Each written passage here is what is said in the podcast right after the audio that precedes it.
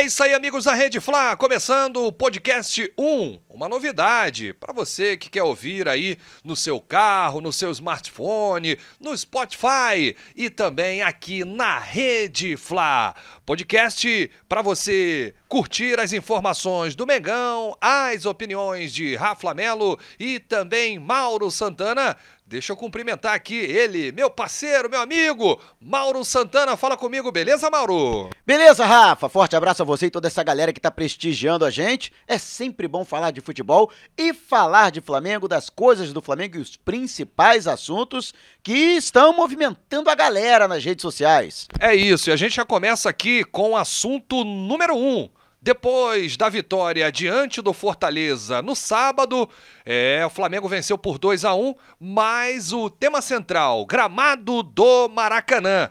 E a gente abre aqui é, uma aspa para o dirigente do Flamengo, vice de futebol, Marcos Braz. Eu saí do Maracanã aqui com, acho que com mais um título, né? O Flamengo foi campeão da Supercopa, foi campeão da Copa do Brasil, foi campeão estadual e hoje eu tenho certeza absoluta, a gente tem mais um título. É o pior gramado do Brasil. Ganhamos mais um troféu. Maracanã tá um horror, não existe. Não sei como é que faz. Desesperador. Pior ainda jogar nesse gramado. Desesperador. É o pior gramado do Brasil. Palavras do Marcos Braz, o Diego Ribas. Quando saiu de campo, ele também chegou com o pé na porta. E não só os jogadores do Flamengo, os dirigentes, o treinador do Fortaleza, Rogério Senna, também detonou, em gramado péssimo do Maracanã, hein, Mauro?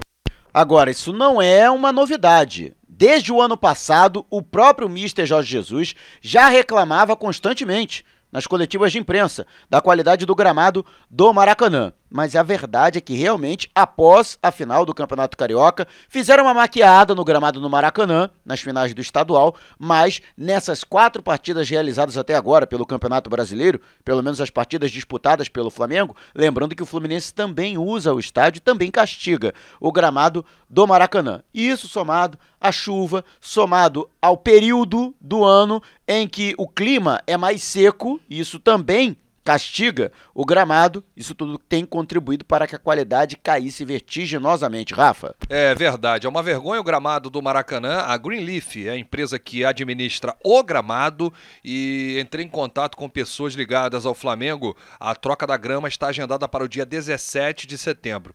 Nesse dia, o Flamengo entra em campo no Equador contra o Del Valle.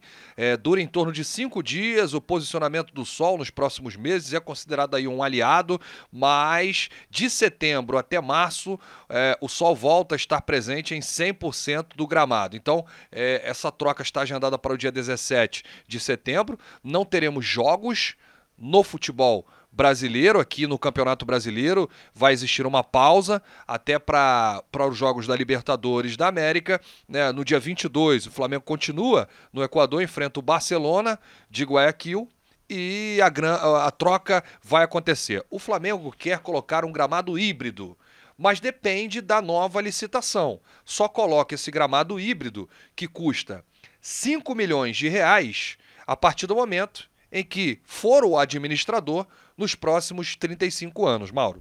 E o que não está certo, até porque vivemos um período de instabilidade política. O governador eleito, Wilson Witzel, foi afastado pela justiça mas ainda corre, em paralelo, o processo de impeachment na Assembleia Legislativa.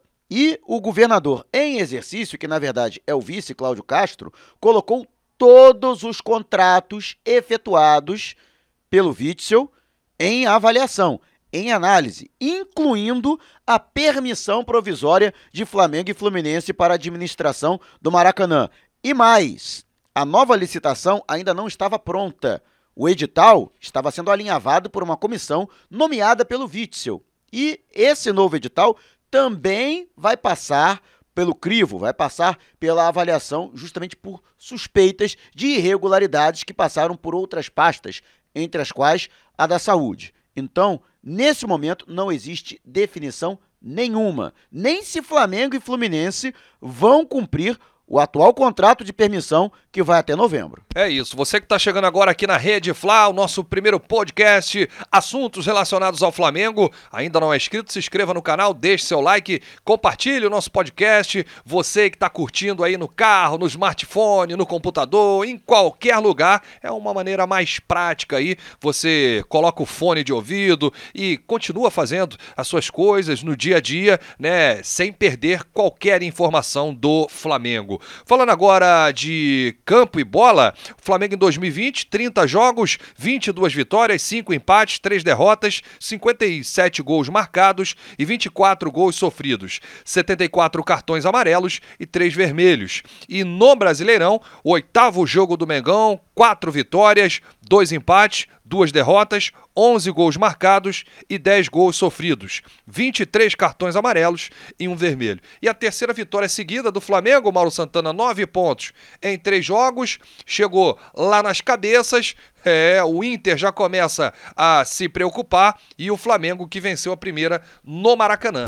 É, o Flamengo que já aparece no retrovisor do Internacional, líder do Campeonato Brasileiro. Lembrando que o Flamengo teve dois reveses, que foram as duas derrotas nas duas primeiras rodadas, mas de lá para cá, o Flamengo não perdeu. São seis rodadas de invencibilidade, né? De lá para cá, o Flamengo que teve quatro vitórias, três delas fora de casa e mais dois empates obtidos no Maracanã, na Bacia das Almas, né? Como dizem os antigos, empates em 1 a 1 com o Grêmio e também com o Botafogo. Se a gente for parar para pensar que o Grêmio é um dos postulantes ao título brasileiro, né, um dos concorrentes diretos do Flamengo à manutenção do título conquistado pelo Flamengo no ano passado, e que o Botafogo, apesar de ser um time modesto, vem fazendo uma campanha razoável no Brasileirão e é clássico, e a gente sabe que existe uma motivação especial contra o Flamengo. Nesta circunstância, a gente pode dizer que são resultados normais então, Domi vem fazendo bom trabalho. E se a gente for comparar com os oito primeiros jogos do Jorge Jesus, somando Copa do Brasil, Brasileirão e Libertadores, o aproveitamento é ainda melhor, né? Porque o Domi obteve quatro vitórias contra apenas três vitórias do Mister quando chegou ao Rubro Negro.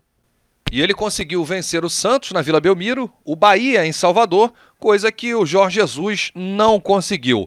Ontem, na entrevista coletiva, você acompanhou aí é, na Flá TV, o Domi chegou a dar uma travada na imprensa, dizendo que o Flamengo está jogando é, em três dias, às vezes até mesmo em quatro, mas a maioria dos jogos com viagens longas aqui no Brasil, que é gigante. Isso é, gera aí um cansaço físico e mental dos atletas e por isso ele não vai repetir a as equipes. E aí, Mauro, o que, que você acha disso? É, foi uma justificativa plausível. Eu achei até que não foi colocada na imprensa. Lógico, ele tem sofrido muitas críticas pelo fato de que alguns torcedores não gostam da questão do rodízio. Na época do Jorge Jesus, os torcedores tinham o time mais ou menos de cor, né? A equipe titular do Flamengo, a equipe principal do Flamengo. Mas o Domi tem razão. Ele precisa poupar os jogadores. Até porque senão daqui a pouco eles estão estourando, né? Lesões em sequência e isso vai prejudicar o Flamengo na no longo prazo, né? Ele tem obrigação de fazer isso. E ele não faz isso de orelhada, né? Isso é orientação da fisiologia e da preparação física, conforme aconteceu com o Felipe Luiz, que foi poupado diante do Bahia ficou no banco de reservas. O René foi o titular da posição e o Felipe Luiz retornou até por ser um jogador já com seus 35 anos e existe uma preocupação natural do Flamengo já focando na viagem para o Equador, Flamengo que joga em Quito e em Guayaquil na sequência da competição. O Flamengo que teve problema nos últimos dias com desfalques, uh, o goleiro Diego Alves e o goleiro César, ambos testaram positivo e Bruno Henrique lesionado, Gabigol e Gerson retornaram uh, de lesão e dessa vez foi Pedro Rocha, né? O Flamengo informou que o atleta sentiu dores na parte posterior da coxa esquerda e vai realizar